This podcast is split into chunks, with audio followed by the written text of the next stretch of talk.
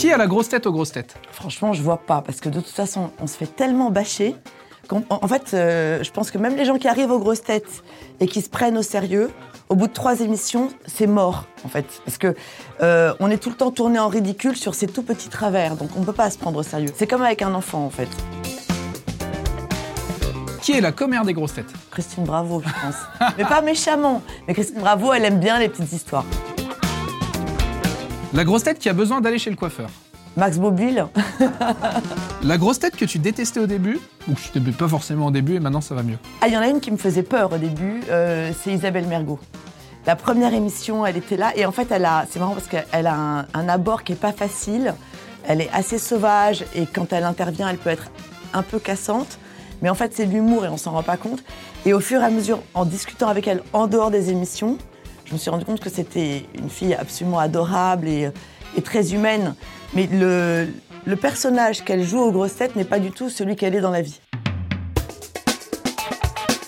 Si tu avais une chose à reprocher à Laurent Ruquier, Ah bah qu'il n'ait pas fait sa vie avec moi. quelle grosse tête pourrait justement remplacer alors Laurent Ruquier? Ah, aucune, franchement, aucune. Parce que, d'une part, parce que c'est un festival d'ego. Et je pense que c'est comme ça qu'ils les recrutent. C'est que des personnalités euh, qui sont euh, débordantes et qui sont quand même assez autocentrées. Et lui ne l'est pas, bizarrement, en faisant ce métier-là. Et d'autre part, euh, parce qu'en fait, il a un mélange euh, d'attention aux autres et de, euh, de culture à la fois pointue et populaire que, à mon avis, personne n'a dans l'équipe. La grosse tête la moins écologique, selon toi? Ah bah Stéphane Plaza, il vend des appartements, c'est pas du tout écolo, non? Et la grosse tête la moins féministe Facialement, je dirais que c'est euh, Toen, parce qu'il fait des, blagues euh, qui sont quand même euh, un, tout petit peu difficiles pour les femmes. Mais sur le fond, je pense qu'il l'est.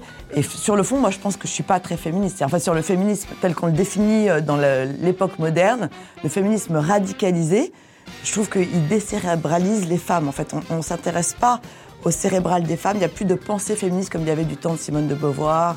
Euh, et aujourd'hui, en fait, ce mouvement qui est très bien depuis MeToo victimise les femmes et du coup, on n'a plus de courant de pensée féministe et ça, ça me gêne un peu.